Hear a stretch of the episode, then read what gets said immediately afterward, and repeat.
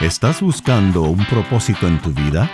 ¿Quieres vivir libre de culpa y temor?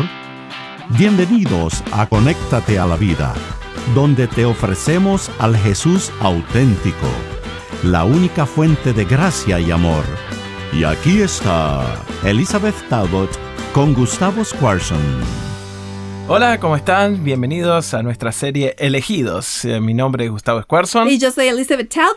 Y estamos hablando de biografías de personas, seres humanos, en este caso hombres comunes que han confiado en el Señor porque vieron más allá de lo que la realidad le presentaban y tenían un propósito en su vida. Sí, y, que tuvieron que recibir la gracia de Dios para encontrar ese propósito, porque eh, antes de eso habían tenido un espíritu homicida, en este caso el que vamos a ver hoy, que es Pablo, aún en el nombre de religión él, estaba listo a matar este, la gente, el sueño de la, de la iglesia cristiana solo por en el nombre de la ley, en el nombre de la religión. Y, nos pasa a diario, ¿no es cierto? A veces como padres, por ejemplo, que vemos nuestros hijos yendo por un lado para otro y a veces queremos imponer nuestros sueños mm. o lo que queremos que ellos sean mm. y le matamos, ¿no? Su creatividad, su, su relación con Dios y, no dejamos que ellos puedan desarrollarse en una forma normal y creemos que estamos haciendo bien, porque ninguno lo hace con no lo hace con la mala intención, hasta que vos hasta que vos ves la luz. Claro.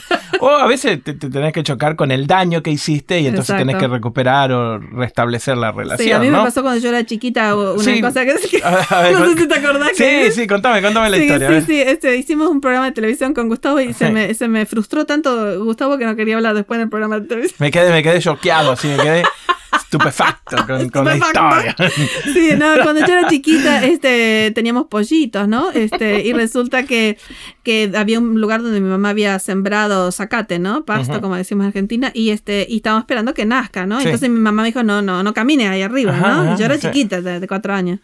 Y de repente se fue a colgar ropa arriba del techo, como hacíamos en aquel tiempo, y, veo que todos los pollitos se están yendo para dónde. ¿Para dónde? para el lugar, no, el lugar que estaba prohibido. El lugar prohibido. Estaban quebrando la ley. Y entonces yo le empecé a hablar. Ley que no entendía, porque eran pollitos, eran pollitos, y no entendía. Ok, dale. Así está Gustavo, tan, tan frustrado conmigo, pero lo que pasó fue que yo le empecé a hablar a los pollitos y les dije, no vayan, no vayan ahí, no vayan. Entonces como no me escuchaban, y, eh, eh, les quise dar una paliza, ¿no? Y entonces los pisé, este, uno pisé después, cállate, cállate, pisé uno, pisé otro, pisé otro, y cuando bajó mi mamá me dice, ¿qué pasó? Le digo, nada, que fueran al lugar donde no tenían que ir y yo les quiero dar una lección porque, bueno, tienen que obedecer también. Y entonces me dice, pero mataste todos los pollitos. Estaban todos los pollitos muertos. Yo había matado a todos los pollitos pensando que yo les estaba haciendo un bien, dándole una paliza para enseñarles que no vayan a ese lugar, ¿no? y se me frustró acá mi compañero que... Eran pollitos, no te entendía. No eran pollitos bilingües, hablaban solo pollitos. bueno, a ver, y Pablo era una especie, ¿no es cierto?, de personaje de que eh, con buenas intenciones, con, Pero fíjate que él llegó a ser homicida en nombre de la religión. Él, él creía tanto que él estaba en lo correcto que él quería ir a matar a los cristianos, a traerlos. y, es muy interesante el contexto del libro de Hechos, eh, capítulo 9, donde está la conversión, De, que, que se llamaba Saulo, que después va a ser Pablo, este, de que él estaba, eh, estaba seguro. Estaba vendido a la idea de que eso era lo que Dios quería, ¿no es cierto? Y, ahí nos, nos, da una luz completamente, ni siquiera amarilla, roja, ¿no? De tener cuidado de no hacer cosas que dañan en el nombre de Dios. Porque me parece que acá hay un principio, no sé si me lo saqué de la galera, pero si algo daña a otra persona, no puede venir de Dios. no puede venir de Dios. las guerras más grandes en la historia fueron eh, guerras en nombre de la religión. Pero, pero, inclusive, viste, cuando vos sentís de que te estás equivocando, que estás cometiendo un error, que estás fracasando, cuando Dios te lo refriega en la cara, no es para echarte para abajo, sino para hacerte resurgir y mirar hacia arriba y comenzar de nuevo. Exacto. Eh, eh, para mí es muy importante, inclusive las cosas que Dios nos dio de cómo actuar con una persona que, está rebelde, digamos, contra él, como, por, ejemplo en Mateo 18. Siempre es para traerla de vuelta. Para restaurar es la palabra, ¿no? Sí, no es, no es para que darle semejante paliza para que aprenda este de esto. Lo vamos a hacer un ejemplo para que nadie más eh, Bueno, pero el enemigo sí hace eso y te refriega el pecado para destruirte. Entonces, si quedas desanimado, depresivo, no viene de Dios, no puede venir de Dios. Dios. siempre, restaura. para arriba. Para arriba, restaura, Entonces, Por eso, y, Dios eligió a este hombre, Saulo, que fue llamado Pablo, justamente para que vaya a predicar a los gentiles, uno que era judío de los judíos. Sí. Ver, este, Dame un poquitito de, de- de- de contexto. contexto. histórico de quién era este Perfecto, hombre, ya que perfecto. estamos en biografías. Sí, eh, si, si ustedes van eh, a dos capítulos antes de los que mencionamos, el capítulo 7, van a ver el apedreamiento de Esteban, que es el primer mártir cristiano. Sí, ajá. Y hay un joven allí que está mirando todo esto, que se llama Saulo, que está agarrando el- cuidando el- la ropa, ¿no? La ropa de todos los que se sacaron Sí. la ropa para poder tirar estas piedras. ajá. Y este hombre es judío de judíos y ha estudiado a los pies de Gamaliel, ¿Y que era uno de los era? grandes maestros de- Claro. del judaísmo. Es como que tuviera un PhD, un, do- un, do- un doctorado, este eh, eh, Pablo, en el judaísmo, ¿no? Claro. Él es de- cómo tenía ciudadanía, romana. así eh, que eso le da una ventaja y unos privilegios de meterse. eh, por todas partes. Él venía de la ciudad de Tarso. Ajá. Y, este, y, y- y hay este grupo que dice que Jesús es el Mesías y él cree que tiene que purificar la religión judía de estos hombres que dicen que Jesús es, es el. Mesías. Tienes que cuidar la iglesia y proteger la iglesia. Como que Dios no tiene los poderes para proteger su propia Yo iglesia. te digo, ¿no? los peores daños que yo he visto a- hacer a gente fueron en nombre de no, Sí. hay que dejar la iglesia pura, Sí. esa persona vestida así no puede entrar, Sí, esa persona claro, y, claro. y- y nos hacemos policías de la iglesia en lugar de decir, eh, Jesús dijo que dejemos a todos venir a él. Claro. Eh, Lo, eh, lo- lo que pasa es que, viste, el, el- el trabajar en la conducta produce resultados inmediatos. Ujú. O agarrás y, y, viste, al pollito lo, lo y, y Sí, se acabó sí, la pero en historia. este caso lo maté. Eh, claro, ¿viste? Pero eso pasó con muchos. eh, lo matamos mucho. El proceso de la transformación de la gracia lleva tiempo. ¿no? Sí, pero ese no es mi trabajo. No. Mi trabajo es seguir hablando de que Dios, cuando una, cuando una ovejita se fue lejos, dice Sí, Jesús, sí. Él no dice, bueno, que ahora se muera, que, que, que, que- aprenda por lo- porque se claro. fue, porque se perdió, sino que dice que el, el pastor deja las otras y se va Y buscando a la que se claro. perdió, ¿no es Sí, cierto? sí. ¿Y cuántas veces lo hace? Todas las veces necesarias. Todas las veces necesarias, Eh, si es la misma oveja siempre, él va a ir y va a ir y va a ir y va a ir. El hijo pródigo va a volver, va a volver y el padre siempre va a estar va a ahí. Es- así que eh, nosotros muchas veces eh, estamos teniendo que restaurar la imagen del carácter de Dios, porque hemos presentado un Dios que está listo así para que decir, bueno, que ahora que se mueran, que, que, que aprendan, que Eh, cuando eh, es justo al revés. Es muy, muy- es muy popular lo que te voy a decir, pero viste, muchos de nosotros crecimos con un Dios como un señor de pelos blancos con un matamosca en la mano pegándole la cabeza a la gente que toda se equivoca, ¿viste? Exacto, cuando Eh, en realidad es un padre amante que cuando vos estás aprendiendo a caminar, eh, te levanta cada vez que te caes. Y todas las veces, o, o viste esa, esa frase como que si vos te portás mal, eh, Dios se va a enojar. O, Sí, sí, o los angelitos no van a venir si tu, su pieza no entonces, está aunque ordenada. parece inocente, pero no, viste no, no, la- es toda una teología.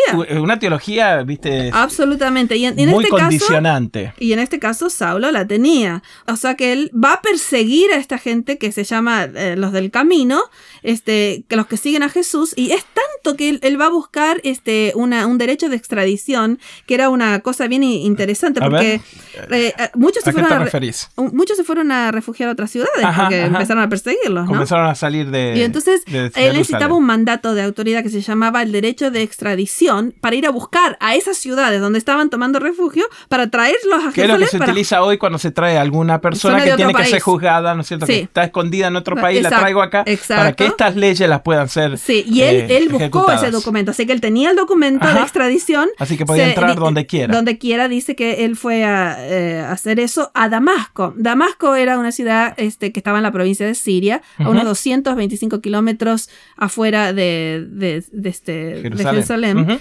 Este, y, y ahí decidió ir, no, no había límite para lo que Pablo estaba listo para hacer para traer a Claro, esta gente a juicio, ¿no? Eh, su pasión y su fervor era tan, tan, tan grande, grande, que no- no y tan mal puesto. Sí. Pero vos podés tener una persona eh, eh, 100% honesta y 100% apasionada y 100% incorrecta. Claro, claro, claro. claro. Estaba sinceramente equivocado. equivocado, sí. ¿no? Eh, eh, Ahora, cuando tenés una persona así, también tiene que ser extraordinario el acontecimiento. Y entonces por eso fue eh, el, el- Jesús sabía eso y, y entonces hizo un extraordinario encuentro Mm. Justamente camino a Damasco está yendo Pablo con todo esto con estos documentos con toda su gente con todo esto Todo el ejército va a matar gente. ahí está y entonces vamos a leer en el capítulo 9 de Hechos versículos 3 al 6 Mas yendo por el camino aconteció que al llegar cerca de Damasco, repentinamente lo rodeó un resplandor de luz del cielo.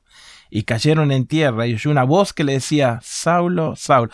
Lo que vos me contaste el otro día, ¿no? Sí, doble. la duplicidad del nombre Muestra habla que- que- la de un propósito que importancia, tiene Dios, la sí. importancia del tema. ¿Por qué me persigue? Y él le dijo, ¿quién eres, Señor?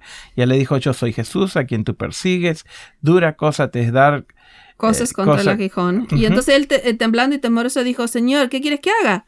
Ahí el Señor le dijo, levántate y entra en la ciudad y se te dirá qué debes hacer. Y es increíble para mí, increíble, porque, porque yo creo que todos tenemos que caernos de nuestro caballo. Sí, claro. no solamente Pablo, ¿no? Sí, el, ejemplo es clarísimo. Clarísimo. Todos en algún momento tenemos que darnos cuenta, y Dios en su gran sabiduría y paciencia con nosotros, nos da a todos esa oportunidad de, en este caso, el Jesús resucitado llama a otro apóstol más. Ya Jesús había ascendido al cielo los otros discípulos ya era, era más tarde, y sin embargo encontramos letras rojas. Mucha gente tiene Biblia que, la letra roja es que lo que dice Jesús. Y esto es después que Jesús ascendió al cielo. Ah. así que Jesús vino personalmente a elegir a Pablo. A buscar, ajá.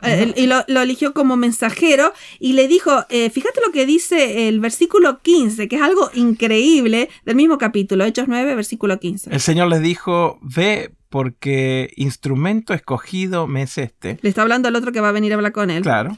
¿Para qué es escogido, Pablo? Para llevar mi nombre en presencia de los gentiles, de reyes y de los hijos de Israel. Es increíble que este hombre que mataba el alma por guardar la letra de la ley, ahora Dios lo elige, por eso llama esto sería elegido, Elegidos. para que vaya a hablar del evangelio a los gentiles, a los reyes y a los mismos hijos de Israel que todavía no habían entendido. Que les costó muchísimo eh, aceptarlo, porque ellos estaban todavía relacionando a ese viejo hombre asesino y no podían entender, y, no podían entender cómo la transformación había sido tan abrupta, tan tan, extrema, ¿no? Tan grande. Yo creo que Dios nos permite, a muchos de nosotros que hemos sido cabeza duras, ¿no? Vernos en la luz que, que realmente somos y que nos mm, vemos. Mm. Este, y este, yo creo, y yo me arrepentí muchas veces, le pedí muchas veces perdón a Dios, porque yo pasé por muchos años dentro de la iglesia así como farisea, ¿no? Este, mm, por ejemplo, si alguien estaba cantando una canción equivocada en mi perspectiva, yo estaba dispuesta a matarle el alma, pero con tal de que guardemos la, la ley. ¿No es cierto?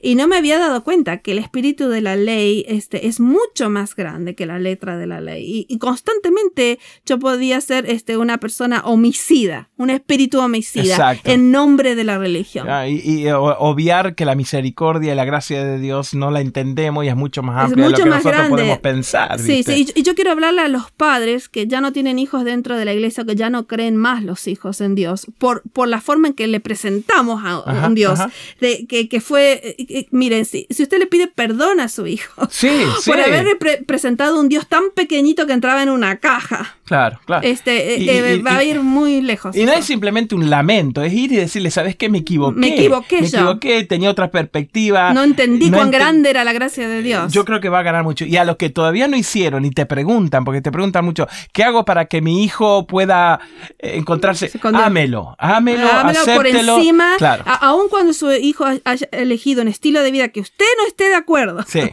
Aunque su hijo esté haciendo cosas que usted no está de acuerdo, el amarlo no quiere decir que, oh, ahora estoy de acuerdo con lo que está haciendo. quiere decir, te amo por encima de todo lo que no estoy de acuerdo. Y el amor va a echar fuera el temor y el temor, ¿no es cierto?, va a desaparecer y él va a volver a casa. Ah, yo he tenido muchas circunstancias en que la gente me dice, bueno, mi, mi, hijo eligió esto, mi hija eligió esto, ¿será que puedo ir a visitarlos? ¿Será que los puedo invitar a la Navidad? ¿Será que...? Y yo siempre le digo, lo más grande que usted puede hacer para su hijo es amarlo por encima de todas las cosas que usted no esté de acuerdo. Ahí va a mostrarle un mm. Dios mucho más grande. Mucho más grande. Mucho más grande. Así que esperamos que este, este, este hombre, Pablo, que fue elegido por Dios, que yo no lo hubiera elegido a yo tampoco. y sin embargo Dios lo eligió y también me eligió a mí, también eligió a Gustavo, nos eligió a todos los que hemos tenido muchos defectos en nuestra vida porque hemos encontrado una gracia extraordinaria para la vida diaria.